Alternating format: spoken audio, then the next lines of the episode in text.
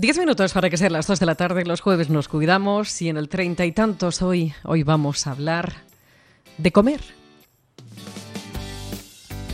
Porque según datos del estudio Comer con los cinco sentidos que ha realizado Maestros de Ojiblanca, nueve de cada diez españoles come diariamente delante de una pantalla. ¿Y cuál es el problema? Pues que cuando comemos delante de una pantalla, disminuimos la sensación de saciedad y se come más.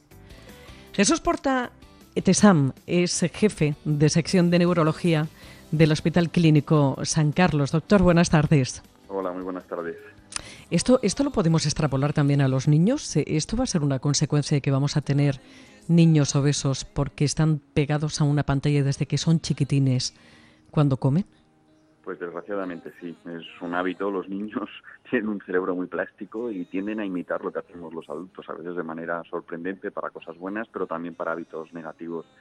Y estos hábitos de alimentación, pues no solamente van a hacer que los niños coman más mientras están viendo la pantalla y aumente la obesidad, como ahora ha aumentado ¿no? en la población infantil fundamentalmente, sino que no aprendan a degustar la comida, a disfrutar de ella y que no relacionen la comida con algo que es muy nuestro, que es con sentarnos hablar de los problemas que hemos tenido, mirarnos a los ojos, que es algo que hacíamos antes y que desgraciadamente cada vez hacemos menos.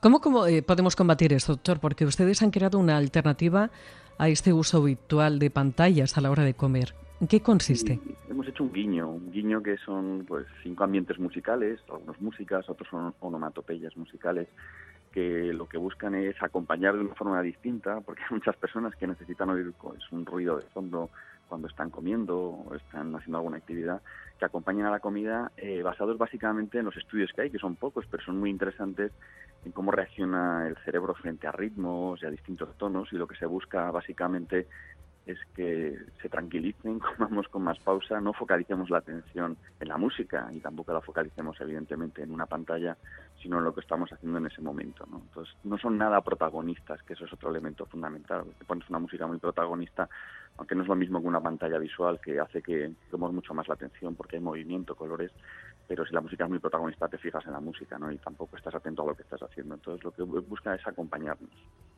Fíjese que me está recordando, doctor, esto a cuando eh, tenemos niños y les hacemos el, el, avioncito o distraemos su atención para que abran la boca y coman. Sí, sí, totalmente. Es el problema, que tú pones un foco de atención distinto y entonces ellos no son conscientes de que están comiendo a algo que no les gusta, ¿no? Que, vamos, es un recurso, desgraciadamente, que es necesario y hemos utilizado todos, pero lo malo no es utilizarlo de manera puntual, lo malo es cuando generamos un hábito, ¿no? Los hábitos luego son muy difíciles de, de perder, ¿no? El cerebro está hecho para repetir siempre lo mismo, se hace de manera automática, que es lo que llamamos praxia nosotros, pues cuando se genera esta praxia es muy difícil cambiarla. Porque dicen, doctor, que, que eh, la señal de, del estómago que llega al cerebro para advertir que ya está saciado tarda alrededor de 20 minutos. Claro, y si encima estamos atentos a otros elementos, pues probablemente no lo notemos con tanta celeridad, igual ni estamos conscientes de ello. De hecho, incluso los tipos de música, eh, son estudios con muchas personas, ¿eh? no se puede extrapolar a todo el mundo, que siempre hay que tener mucho cuidado con lo que decimos, pero se han visto estudios que dependiendo del tipo de música que se pone, pues las personas van a comer más o van a comer menos.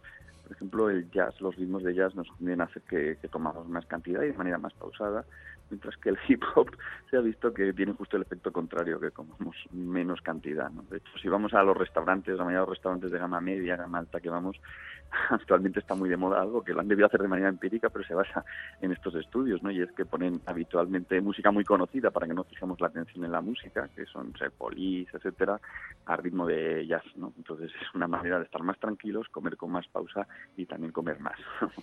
qué interesante. Bueno, de todas formas, doctor, para los eh, las personas que que, que, que, hayan identificado este problema y que, que, bueno, realmente estén pasando por esta situación, eh, ¿esta alternativa dónde se puede encontrar? En, cualquier soporte Spotify, cualquier soporte musical que haya ahora mismo lo pueden encontrar también en, YouTube, o sea, es, es muy fácil.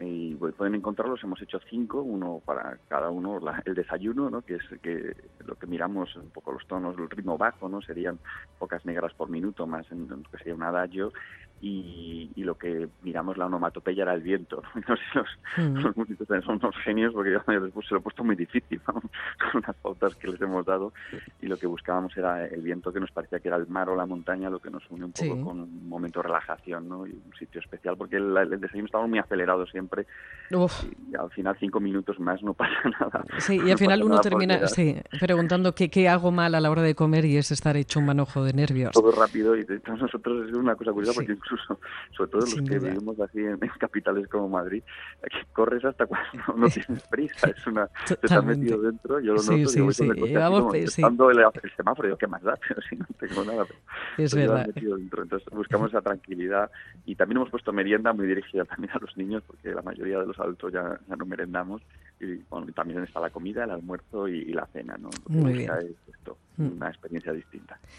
Muy interesante. Jesús Porta de San, jefe de sección de neurología del Hospital Clínico San Carlos, doctor. Que, gracias por estos minutos y por atendernos. Un beso enorme. Nada, lo que necesite. Un beso grandísimo y muchísimas gracias por la difusión de la